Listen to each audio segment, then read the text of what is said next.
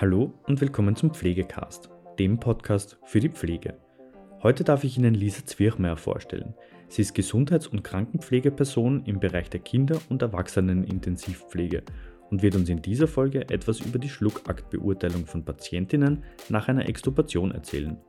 Unter anderem wird die Problemstellung anhand eines Fallbeispiels behandelt sowie die Forschung von Lisa Zwirchmeier vorgestellt. Dysphagie, verschluckt auf der Intensivstation. Viel Spaß mit der heutigen Folge. Wie oft hast du heute schon geschluckt? Wie oft am Tag löst ein Mensch bewusst oder unbewusst einen Schluckakt aus? Wie oft in der Woche, im Monat, im Jahr? Was würde es für dich ganz persönlich bedeuten, wenn du nicht mehr schlucken könntest, also unter einer Schluckstörung, auch Dysphagie genannt, leiden würdest? Was denkst du, macht das mit unseren Patientinnen und Patienten auf der Intensivstation? Herzlich willkommen, guten Morgen, guten Mittag, guten Abend, wann auch immer du diesen Podcast hörst. Du hörst Pflegecast, in welchen praxisrelevante Themen der Pflege in kurzen Episoden wissenschaftsnah vermittelt werden. Eine Symbiose von Wissenschaft und Praxis. Im Intro hast du ja bereits erfahren, wer ich bin, das heißt, mit wem du es heute zu tun hast. Und ähm, ich möchte noch kurz anführen, was mich heute dazu berechtigt, hier zu sein und diesen Podcast machen zu dürfen. Ich habe neben meiner Tätigkeit als Intensivpflegeperson auch noch ein riesengroßes Herz für die Forschung und bin im Bereich ähm, Gesundheitswissenschaften tätig. Hier explizit im Bereich der Schluckaktbeurteilung durch Intensivpflegepersonen nach Extubation und deswegen werde ich heute euch heute hierzu einen bunt gemischten Input bieten. Es wird also spannend und es lohnt sich definitiv dran zu bleiben. Wenn ihr mal an einen ganz normalen Tagdienst bei euch an der Station denkt, dann kennt ihr sicher die folgende Situation zu Genüge. Ihr übernehmt vom Nachtdienst einen Patienten, der bereits extubiert ist, er hat aber noch nicht getrunken. Und nach einiger Zeit äh, gibt der Patient an, dass er Durst hat. Im Normalfall geht ihr jetzt in die Teeküche, Ihr werdet einen Schnabelbecher holen, ihr füllt dies mit Wasser und ihr schnappt euch einen Strohhalm. In hoffentlich aufrechter Position gebt ihr dem Patienten nun einen Schluck Wasser. Und ganz unbewusst seid ihr schon mitten in der Schluckaktbeurteilung. Dieses Thema ist derartig stark in den Tätigkeitsprofil der Intensivpflegepersonen und in unserer Tagesstruktur verankert, dass man sich eigentlich selten Gedanken darüber macht, wie man es eigentlich tut und ob man diesen Prozess nicht eventuell verbessern könnte. Wie immer in der Pflege ist es natürlich auch hier wichtig, sein Tun zu reflektieren. Und das macht man dann meistens, beziehungsweise man ist gezwungen, es zu tun, wenn man Auszubildende anleitet, beziehungsweise neue Mitarbeiter einschult und diese genau hinterfragen, wieso wir die Dinge eigentlich so machen, wie wir sie machen. Da kommen dann gerne so Fragen wie, wieso verwenden wir Wasser, wieso verwenden wir einen Schnabelbecher und einen Strohhalm, wieso richten wir die meisten Patienten nur mit dem Bett auf und mobilisieren die Patienten nicht, wenn das möglich wäre, ins Querbett. Und das sind dann schnell so Fragen, die uns eigentlich aus der Reserve locken, weil sie unser Tun auf eine Art und Weise hinterfragen, wie wir selbst es nie tun. Aber keine Sorge, dieses Handeln und dieses Vorgehen ist nicht unprofessionell, sondern das ist in den meisten Fällen einfach nur menschlich. Die standardisierten Abläufe im Intensivpflegebereich helfen uns, unseren vielfältigen Aufgaben und neuen Herausforderungen in der Patientenversorgung gerecht zu werden. Aber warum ist es die Schluckaktbeurteilung ein wichtiges Thema in der Intensivpflege oder warum meine ich, dass es ein wichtiges Thema ist? Es konnte in zahlreichen Studien nachgewiesen werden, dass 62 Prozent der Patienten nach einer Extubation zumindest an geringgradigen Schluckstörungen leiden. Ein Umstand, welcher dir sicher aus deiner Praxis bekannt ist. Den üblichen Frosch im Hals oder das Halskratzen geben viele Patienten nach der Extubation an. Interessant ist auch noch, dass das Risiko, eine Schluckstörung zu entwickeln, laut Studien mit jedem Beatmungstag um 14 Prozent steigt. Eine beträchtlich hohe Zahl, wenn man bedenkt, wie lange die meisten Patienten auf der Intensivstation intubiert sind. Und genau jetzt kommt der Punkt in der Studienlage, wo es für die Gesundheits- und Krankenpflege interessant wird. Es konnte nämlich in zahlreichen Untersuchungen festgestellt werden, dass ein Screening durch die Gesundheits- und Krankenpflegepersonen nach der Extubation das Aspirationsrisiko deutlich verringert. Ein Screening der Patientinnen und Patienten geht also einher mit deutlich weniger Tagen, die sie mit parenteralen oder enteralen Ernährungsweisen versorgt werden müssen. Diese Datenlage spricht nicht nur für eine deutlich bessere Patientenversorgung und eine erhöhte Patientensicherheit, sondern hat natürlich auch eine wirtschaftliche Auswirkung. Wenn ich weniger Patienten habe, die an einer Aspirationspulmonie erkranken, habe ich natürlich auch weniger Belegstage und einen, einen höheren Patientendurchlauf. Und die parenterale und enterale Ernährung ist natürlich ein wesentlicher Kostenfaktor, der mir dadurch entfallen würde. Man sieht also, sich mit diesem Thema zu befassen, bringt nicht nur dem Patienten was, sondern auch der Wirtschaft und unserem Gesundheitssystem. Jetzt stellst du dir natürlich zu Recht die Frage, warum in der Praxis nicht mehr Screening-Instrumente implementiert werden und die Mitarbeiterinnen und Mitarbeiter viel besser geschult werden, wenn es doch auf der Hand liegt, dass das so eine Win-Win-Situation für alle Beteiligten ist. Auch dafür bietet die Wissenschaft wieder eine passende Antwort. Es ist nämlich so, dass in diversen Studien aufgezeigt werden konnte, dass die vorhandenen Screening-Tools zwar ausreichend validiert und empirisch belegt sind, allerdings eine oftmals zu hohe Komplexität für die tägliche Anwendung aufweisen. Ich denke, wir alle kennen das, wenn wir ein Screening-Instrument anwenden müssen in der Praxis, für das wir eigentlich schon zwei bis drei Fortbildungstage aufgewendet haben, aber eigentlich noch immer nicht genau wissen, wie wir es anwenden sollen. Die Pflegepersonen gaben in meinen Erhebungen oftmals dasselbe an, nämlich dass sie das Gefühl haben, von Screening-Instrumenten, die unpraktisch, langwierig und nichtssagend sind, quasi erschlagen zu werden. Und das muss man sagen, passiert halt auch wirklich nur dann, wenn man Screenings ohne Einbezug der Personen entwickelt, die sie im Endeffekt auch verwenden. Jeder Produktentwickler würde die Hände über den Kopf zusammenschlagen, weil die Produktentwicklung ganz klar davon ausgeht, entwickle niemals ein Produkt, ohne die Bedürfnisse deiner Kunden zu kennen. Und ich glaube, schon langsam wird auch schon ersichtlich, was mich dazu veranlasst hat, mich mit diesem Themenbereich wissenschaftlich basiert zu befassen. Und das zeigt auch wieder auf, dass Pflegeforschung nichts out of the box ist und, und nichts, was äh, mit der Praxis nichts zu tun hat, sondern dass es eigentlich die Essenz der Praxis ist. Pflegeforschung aus der Praxis für die Praxis, dass es uns wirklich am Bett was bringt. Mir ist es ein großes Anliegen, meine Kollegen in der Praxis ein Screening-Instrument, ein How-to-Do, einen Handlungspfad an die Hand zu geben, um die Beurteilung des Schluckaktes und die Expertise objektiv abbilden zu können. Und dabei die vorhandene Ressource, nämlich die vorhandene Expertise in der Praxis zu nutzen, hat oberste Priorität. Bevor es nun um die Inhalte geht, ein kurzer Schwenker in mein Forschungsprojekt aus dem Jahr 2019-2020. Ich habe unter dem Projekttitel Verschluckt Dysphagie auf der Intensivstation acht ähm, Intensivpflegepersonen face-to-face interviewt. Die Experten mussten verschiedene Kriterien erfüllen, sie mussten mindestens fünf Jahre Berufserfahrung ausweisen, es wurde auf eine Gender Balance zwischen den Experten geachtet und die Fachbereiche anästhesiologische und interne Intensivmedizin waren im gleichen Maße vertreten.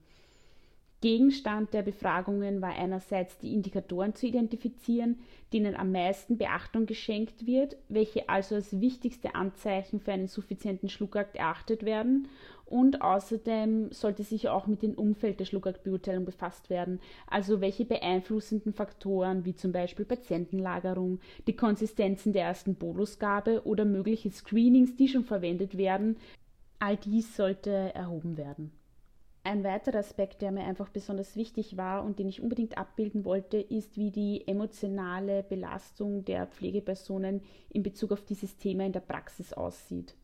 Konkret meine ich damit, dass ich herausfinden wollte, welche Bedürfnisse, Erwartungen und Wünsche die Pflegepersonen haben. Ausgeweitet wurden die Datensätze in Hunter Grounded Theory. Ähm, da jetzt näher einzugehen, würde ein bisschen den Rahmen sprengen, aber wer natürlich möchte, kann sich da einlesen, ist eine qualitative Forschungsmethode, die prinzipiell sehr aufwendig ist, aber auch sehr viele spannende Erkenntnisse und Querverbindungen ermöglicht. Das alles fand in Kooperation mit dem Fachbereich der Logopädie da, was die ganze Betrachtungsweise natürlich um noch um eine Facette erweiterte. Es wurde im Projektverlauf dann schnell klar, dass ich damit ein bisschen die Büchse der Pandora geöffnet habe und dass das Thema facettenreicher war als im Vorhinein ersichtlich. Allerdings konnte auch wahrgenommen werden, dass die Praxis das Thema Dysphagie zwar nicht präsent behandelt, allerdings die Notwendigkeit eines Screening-Instrumentes, einer Standardisierung, einer vermehrten Einbettung von Wissenschaft und Forschung erkennt. Der Appell der Praxis an die Forschung war klar und er war laut. Wir wollen Screenings, wir wollen Standardisierung, wir wollen Fortbildung und wir wollen wissenschaftliche Publikationen. Gesagt, getan, konnte aus der gesammelten Datenlage ein Indikatorenmodell entwickelt werden. Wie wurde dabei vorgegangen? Es wurde in den Erhebungen dezidiert nach den Indikatoren gefragt. Es wurde die Priorisierung der Experten mit einbezogen. Es konnten acht Anzeichen für einen suffizienten Schluckakt identifiziert werden und diese wurden dann mit der aktuellen Datenlage, Literaturlage, Studienlage abgeglichen und somit zu einer möglichen Handlungsanweisung, Handlungsanleitung für die Praxis entwickelt. Was bedeuten diese Erkenntnisse nun also für die Praxis? Was bringen sie dir in deiner täglichen Arbeit und was können wir alle daraus lernen? Und wie ist das Indikatorenmodell in der Praxis zu verstehen? Dazu muss man sich die Indikatoren im Praxisverlauf vorstellen. Wenn ein Patient jetzt in der Praxis extubiert werden soll, gibt es ja im Vorhinein schon einige Parameter, die erfüllt werden müssen, um überhaupt in den Zustand der Extubation zu kommen.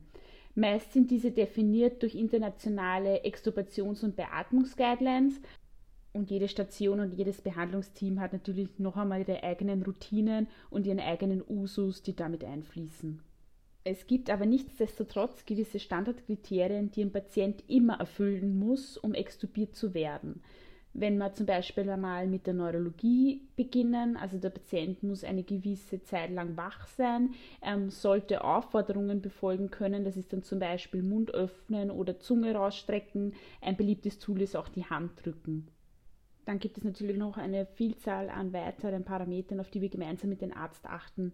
Das wären zum Beispiel die Beatmungsparameter an den Maschinen, die Vitalparameter, die vergangenen arteriellen und venösen Blutgasanalysen, Stichwort hierbei Oxygenierung, sowie die Rahmenbedingungen, die auf der Station gegeben sein müssen. Also wie ist das Arbeitsaufkommen für die nächsten Stunden zu beurteilen und macht da eine Extubation, die vielleicht etwas unsicher ist, überhaupt Sinn? Indikatoren, die ich mir bereits im intubierten Zustand auch noch ansehen kann, ist zum Beispiel, ob der Patient über einen ausreichenden Hustenschuss verfügt, sowie inwieweit er fähig ist, sein Sekret selbst zu managen, wie auch die Viskosität des Sekretes ist, ja, ob es recht zäh ist, ob man vielleicht vorher noch einmal bronchoskopieren müsste. Das sind alles eben Faktoren, die auf die Extubation einen Einfluss nehmen und die ich mir vorher im interdisziplinären Team einfach anschauen muss. Darunter fallen dann auch Dinge wie die Atemwegssicherung, falls die Extubation nicht gelingt, sind die Atemwege verschwollen, habe ich einen schwierigen Atemweg, ist für eine ausreichende Schmerzmedikation gesorgt. Also das sind dann auch alles Dinge, die später auf den Schluckakt einen enormen Einfluss haben. Das bedeutet also, dass die Schluckaktbeurteilung eigentlich nicht erst nach der Extubation beginnt, sondern schon am Tubus.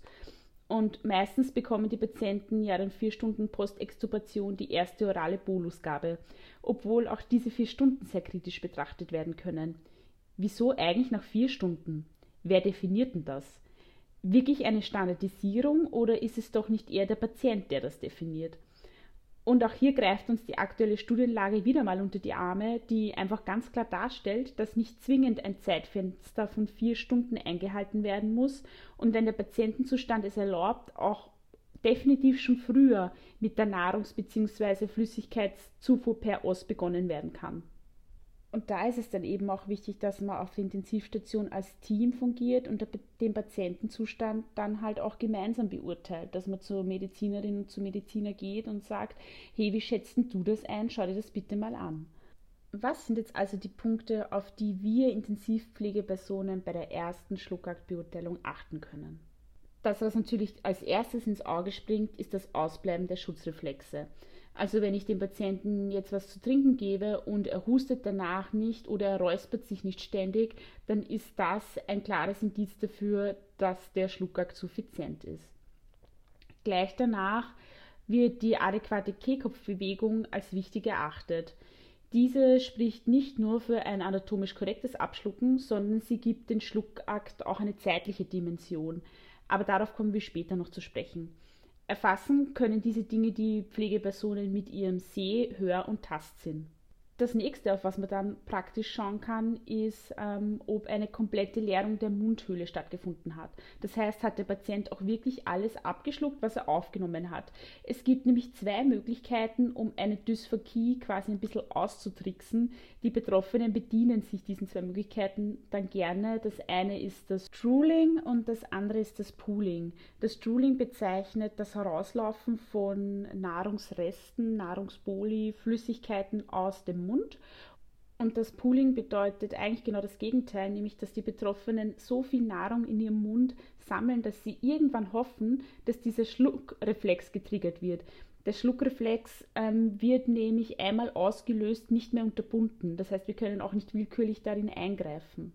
Und durch diese Strategie hoffen die Betroffenen eben doch noch abschlucken zu können. Ein weiterer wichtiger Indikator für einen suffizienten Schluckakt ist die freie Phonation nach dem Schluckakt. Also keine gurgelnde oder belegte oder auch feuchte Stimme, wie es so oft genannt wird, Allerdings muss da immer bedacht werden, dass eine zeitweilige Beatmung des Patienten natürlich zu Verletzungen am Stimmapparat führen kann. Es kann zu Schwellungen in dem Bereich kommen, zu einem rauen Hals, zu Halskratzen und dann kann es natürlich sein, dass die Stimme verändert ist. Im nächsten Punkt könnte man die Datenlage ein bisschen den Altersbashing beschuldigen. Es ist nämlich so, dass in Bezug auf die Zeit bis zur Schluckakt-Auslösung ein deutlicher Unterschied zwischen älteren und jüngeren Semestern gemacht werden kann. Ähm, die Zeit bis zur Schluckakt-Auslösung bezeichnet damit, ich gebe dem Patienten einen Bolus und wie lange braucht er, um abzuschlucken. Und es ist da einfach so, dass ältere Personen allgemein schon eine verzögerte Schluckakt-Auslösung haben im Vergleich zu jüngeren Patienten. Das ist eben wichtig zu beachten, wenn ich den Schluckakt beurteile. Eine verzögerte Schluckaktauslösung ist also nicht unbedingt immer ein Anzeichen für eine Dysphagie und hierbei muss die Pflegeperson deutlich differenzieren, mit wem sie es zu tun hat. Und das ist auch ein Umstand, den ein mögliches Screening-Instrument bedenken und bedienen muss. Da wären wir wieder bei dem Punkt, du musst einfach wissen, für wen und für welche Situation du etwas entwickelst. Der nächste Indikator, auf den es sich empfiehlt zu achten, ist die Neurologie, nämlich genauer gesagt die Koordination des Schluckaktes. Damit meinen die Experten, dass ich dem Patienten eine Becher Wasser in die Hand drücke und der überhaupt kognitiv erfassen kann, okay, was will die jetzt eigentlich von mir und was soll ich damit machen? Wie funktioniert es, dass ich den Becher zum Mund führe und kippe ich ihn dann aus? Also alle diese Handlungsabläufe sind ja was, was kognitiv eigentlich eine extreme Höchstleistung sind, vor allem für Patienten auf ein Intensiv, die Sedativa und Analgisierung haben. Und das alles bewerkstelligen zu können, ist eben auch ein Indikator für einen suffizienten Schluckakt. In der Praxis wird die Neurologie der Intensivpatienten oftmals mit der Richmond Agitation and Sedation Scale oder kürzer bekannt unter dem Namen RAS beurteilt und das ist was, wo wir zwei Fliegen mit einer Klappe schlagen. Wir schauen uns einerseits die Neurologie an, die wir sowieso beurteilen müssen, und wir können diese Information gleichzeitig für die Beurteilung des Schluckaktes verwerten. Im vorletzten Punkt geht es um die Größe, nämlich um die Größe der Bolusaufnahme. Die stellt für die Experten ein weiteres wichtiges Indiz für einen suffizienten Schluckakt dar. Eine zu große Bolusaufnahme lässt darauf schließen, dass der Betroffene das sogenannte Pooling eben betreibt, wie ich es vorher schon beschrieben habe, nämlich dass ähm, Nahrungsreste gesammelt werden im Mund, um den Schluckakt zu triggern. Und wenn zu kleine Bolusaufnahmen erfolgen, dann lässt das schließen, dass der Betroffene schon irgendwie gemerkt hat, okay, meinen Schluckakt, in meinem Ablauf stimmt was nicht, aber er kann es entweder kognitiv noch nicht zuordnen oder er traut es sich nicht zu sagen. Im letzten Punkt spielt das Monitoring eine große Rolle. Ähm, wenn man natürlich diese ganzen Zahlen schon hat und die auch interpretieren kann, ist es naheliegend, sich zu denken, dass man sie eventuell gleich für die Interpretation nutzen könnte. Das ist allerdings gefehlt. Ähm, es ist so, dass die Expertinnen und Experten zwar die Stabilität der Vitalparameter genauer bezeichnen, der Herzfrequenz und der peripheren Sättigung, als Indikator für einen suffizienten Schluckakt angeben. Es ist allerdings so, dass die aktuelle Daten- und Studienlage dem Ganzen einen Riegel vorschiebt. Die sagt nämlich, ein Abfall der peripheren Sättigung ist kein Indiz für einen nicht suffizienten Schluckakt. Hauptaussage daraus ist also, ich kann das Monitoring zwar in die Beurteilung mit einfließen lassen, es sollte allerdings nicht zum Hauptindikator erhoben werden, weil eben die Studienlage das nicht befürworten kann. Die Schluckertbeurteilung nach Extubation setzt sich nicht nur aus den vorhin angeführten Indikatoren zusammen, sondern sieht sich vielen Einflussfaktoren unterworfen, die die Experten auch benannt haben. Neben der Frage, wie zum Beispiel mit einer liegenden Magensonde zu agieren ist oder welchen Einfluss die Lagerung des Patienten auf den Schluckakt hat und auch oftmals welche kreativen Wege in Bezugnahme auf die Lagerung bei Lagerungseinschränkungen gefunden werden müssen, poppen auch Themenfelder auf, wie das Wissen in diesem Bereich erweitert werden kann und welche möglichen Kanäle sich die Pflegepersonen dafür wünschen. Weiters konnte dargestellt werden, dass die Beurteilung des Schluckaktes ohne fundierte Ausbildung und ohne Screening-Instrument eine hohe emotionale Belastung für die Gesundheits- und Krankenpflegepersonen darstellt. Ein Experte bringt es da, wie ich finde, sehr treffend auf den Punkt, indem Sire er sagt, an vorderster Front stehen ja wir, den ersten Schluckversuch macht ja meistens nicht die Lokopädie, sondern den machen wir. Es kann also ganz klar dargestellt werden, dass es sich nicht nur um eine Abarbeitung von Indikatoren handelt, die erfüllt werden müssen, sondern dass es eigentlich ein gesamtes Maßnahmenpaket ist, also eine Abhandlung von Tätigkeiten, welche rund um den ersten Schluckversuch getätigt werden. Dazu können zum Beispiel auch die Mundpflege gezählt werden, eben die Patientenlagerung oder auch das Auseinandersetzen mit den möglichen Konsistenzen für die erste Schluckaktbeurteilung. Was bringt das jetzt alles konkret für die Praxis und welche Tipps kann man sich aus diesem Podcast mitnehmen? Als ersten Punkt ist es wichtig hervorzuheben, dass die Schluckaktbeurteilung ein sehr variabler Prozess ist, der bereits bei der Extubation beginnt, der ständig evaluiert werden muss und somit viel Expertise abverlangt. Expertise, die vor allem Berufseinsteiger oftmals noch nicht vorweisen können. Deswegen mein dringender Appell an euch da draußen, unterstützt euch gegenseitig, unterstützt eure jungen, unerfahrenen Kollegen und gebt ihnen Tipps. Die Teamdynamik, die Versorgungsqualität und vor allem der Patient wird es euch tausendmal danken. Ruft euch die vorhin genannten Indikatoren bei der Schluckaktbeurteilung ins Gedächtnis und arbeitet sie systematisch ab. Damit strukturiert man nicht nur sein eigenes Vorgehen, sondern macht es auch für andere Disziplinen und sich selbst viel leichter nachvollziehbar. Weiters kann es auch hilfreich sein, die Konsistenzen der ersten Bolusgabe zu hinterfragen. Warum eigentlich Wasser und muss es wirklich flüssig sein? Eingedickte Flüssigkeiten sind für den ersten Schluckversuch laut Studienlage deutlich zu empfehlen. Optional gaben sogar viele Experten an, dass sie mit Joghurt oder Apfelmus arbeiten, um die sensomotorische Wahrnehmung im Mund zu fördern. Ein Aspekt, den ich bis dahin auch noch nie bedacht hatte. Alle, die jetzt aufscheinen und sich denken, dass man seinen Patienten mit einem Löffel aspirierten Joghurts umbringen kann, verweise ich darauf, dass Menschen ohne Schluckakteinschränkung ebenfalls geringe Mengen an Speichel aspirieren und natürlich auch einfach auf eingedicktes Wasser zurückgegriffen werden kann. Natürlich ist es jeder Pflegeperson selbst überlassen, wie sie das handhabt. Klare Aussagen aus der Studienlage gibt es da nicht. Zu wissen, wann ich zum Beispiel Joghurt verwende und wann nicht, setzt natürlich viel Feingefühl für den Patienten und für die Situation voraus. Im Bereich der Lagerungen waren sich die Patienten aber einig, dass der Oberkörper mindestens 30 Grad aufgerichtet werden sollte. Viele gaben auch an, den Patienten, wenn dies möglich sei, zu mobilisieren. Die kinästhetische Bewegungslehre, die sicher einigen von euch ein Begriff ist, geht sogar so weit, dass sie sagt, der Patient kann nur dann suffizient schlucken, beziehungsweise man kann die Qualität des Schluckaktes deutlich erhöhen, wenn die Patienten festen Boden unter den Füßen haben. Ein Schluckakt geht ja immer, wenn man sich das einmal an sich selbst durchexerziert, mit einer Erhöhung des Muskeltonus vonstatten. Und wenn ich festen Kontakt zum Boden habe, kann dieser Schluckakt eben leichter durchgeführt werden, weil diese Muskeltonuserhöhung leichter gewährleistet werden kann. Kann man den Patienten jetzt also nicht mobilisieren, weil es diese Situation einfach nicht zulässt, empfiehlt es sich mit Lagerungsblöcken am Fußende zu arbeiten. Weiters wichtig ist die Position des Kopfes zu beachten. Da kommt es auch immer wieder zu Missverständnissen. Man kann ja das Ganze mal im Selbstversuch durchprobieren und kann mal versuchen, mit überstecktem Kopf abzuschlucken oder auch im Liegen abzuschlucken. Du wirst feststellen, dass das eigentlich fast nicht möglich ist. In Neutralstellung oder mit leicht nach vorgeneigtem Kopf tut man sich da schon deutlich leichter.